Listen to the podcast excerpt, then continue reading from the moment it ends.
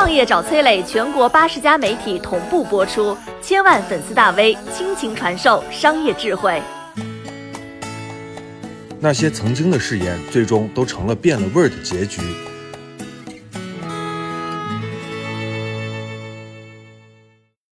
二零一七年乌镇，姚劲波在第三次世界互联网大会见习组局，席间呢，五八姚和还是链家创始人的左晖碰了个交杯，笑得甜蜜。此时啊，他们俩是亲密无间的伙伴。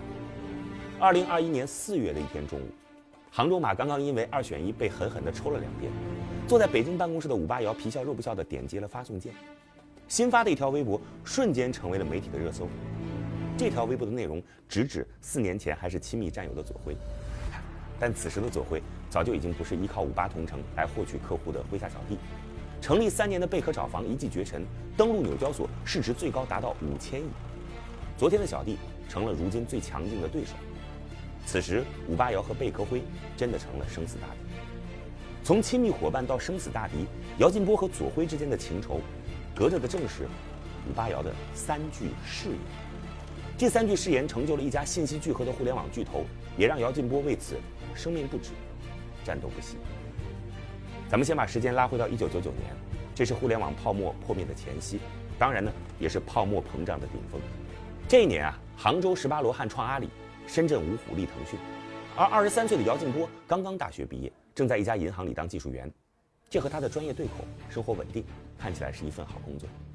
一次偶然的机会，姚劲波得知，一个叫蔡文胜的福建人靠着买卖域名疯狂的捞钱。这个体制里的年轻人立马被点燃了。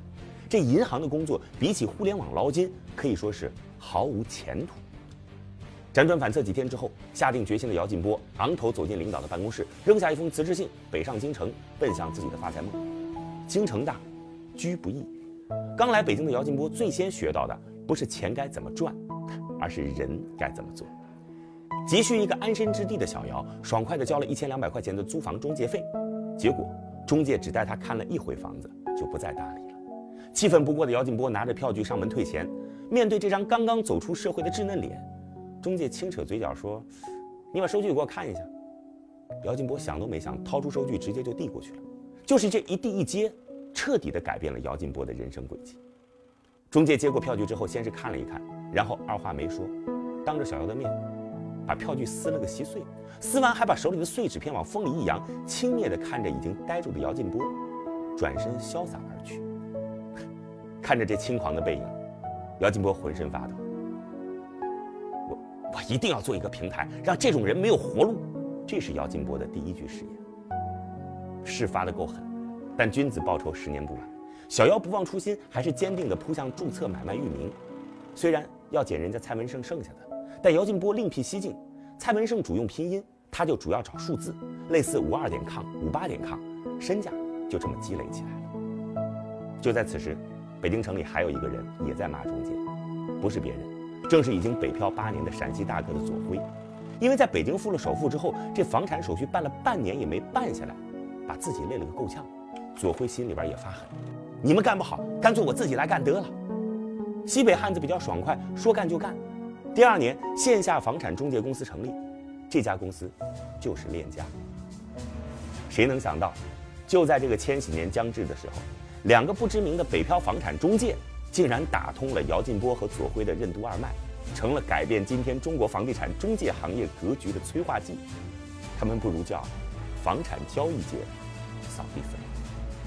此时啊，论印钞效率，显然是搭着互联网东风的姚劲波更快。六年之后，姚劲波攒了五千多个域名，据说总价值一个多亿。已经实现物质自由的姚劲波始终没有忘记曾经的誓言。如今，腾出双手，复仇开始。二零零五年，互联网泡沫危机刚刚结束，瞄准了本地生活信息第一入口，姚劲波的五八同城在北京破土而出。不久，左晖的链家进驻五八同城，并发展成了平台上房产板块最大的机构。那是左晖和姚劲波的第一次交集。左晖三十四岁。姚劲波，二十九岁。不过，看好本地生活信息的可不止姚劲波一个人。英雄所见总是略同。同一时间，刚从国外归来的杨浩勇创立了赶集网。两大死敌，十年战争，波澜壮阔。要让赶集网没有活路，这是姚劲波的第二句誓言。二零一一年春节前夕，一路坐着火车回老家的姚劲波，刚进家门，手里的行李箱还没放下，就被家里的电视勾住了魂。此时啊，中国电视上几乎所有的热门节目都在播着姚晨骑着小毛驴的广告，一句“上赶集，啥都有”，如同魔咒一般，让五八姚茶饭难咽。姚劲波努力让自己冷静下来。此时，五八同城与赶集网已经打了六年的仗，双雄争霸，彼此知根知底。嗨，不过就是他的试探吧。春节前的常规宣传，好不容易过个年，静观其变吧。很快，姚劲波发现这不是试探，这是核弹。赶集网在二零一零年底确定了重大的计划，发动了商界版的偷袭珍珠港，全力投放各类广告，从户外到电梯，从电视到手机。杨浩勇决定来个大决战，所有的现金都用来购买流量。措手不及的五八同城三个月之后才仓促应战，这场以广告为武器的流量战争最终历时四年，而一年就能烧掉两家三十多亿。到了二零一四年，五八的钱袋子捉襟见肘，而赶集还在一轮一轮寻找着新的金主。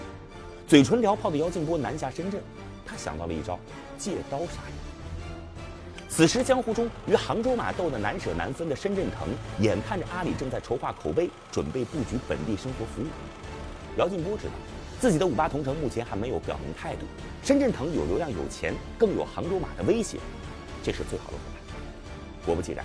深圳腾大手一挥，七点三六亿美金砸到了姚劲波手里，特地嘱咐他不要省，使劲儿花。第二年，财大气粗的五八同城成功合并了赶集网，这场由赶集发起的消耗战，最终成了赶集的墓志铭。五八成为了行业第一，坐拥市场份额百分之八十以上。说垄断，并不对。姚劲波坐在铁王座上，干了一件日思夜想的事儿：平台流量涨价。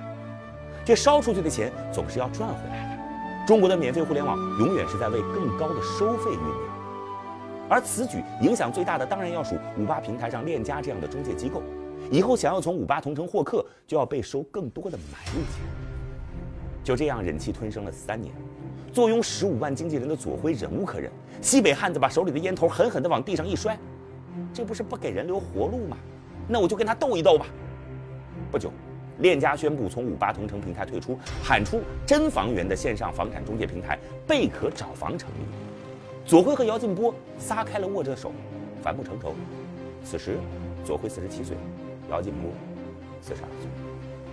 同样是帮人家找房子，五八旗下的安居客是，只要用户通过点击安居客上的按钮和中介对接，安居客就能从中介收钱。所以这也催生了假冒房源信息充斥平台，因为这样更吸引点击，来钱更多。而左晖的贝壳是靠中介的实际佣金作为收入来源，所以呢，平台几乎都是真房源。因为图再漂亮不成交，贝壳也没钱收。两相比较，消费者当然知道自己怎么选了。蛇打七寸，左晖知道姚劲波的软肋在哪。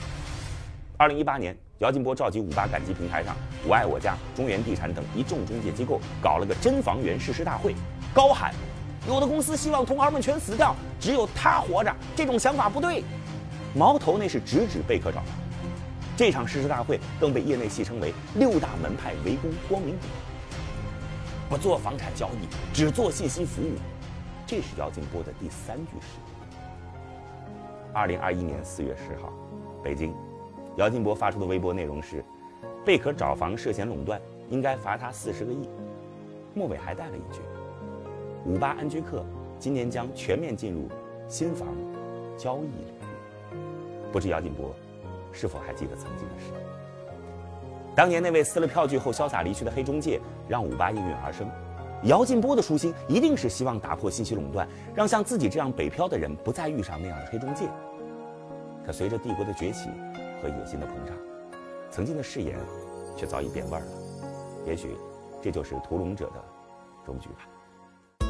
我是崔磊，很多互联网公司都曾邀请我去分享创业方面的课程，包括抖音、快手、百度、阿里、腾讯等等。我把主讲内容整理成了一套音频课程，里边包含如何创业、如何做副业、优质项目剖析等等，相信啊会对您有所帮助。下拉手机屏幕，在节目简介里边添加我的个人微信，这套课程今天免费送给您，快去领取吧。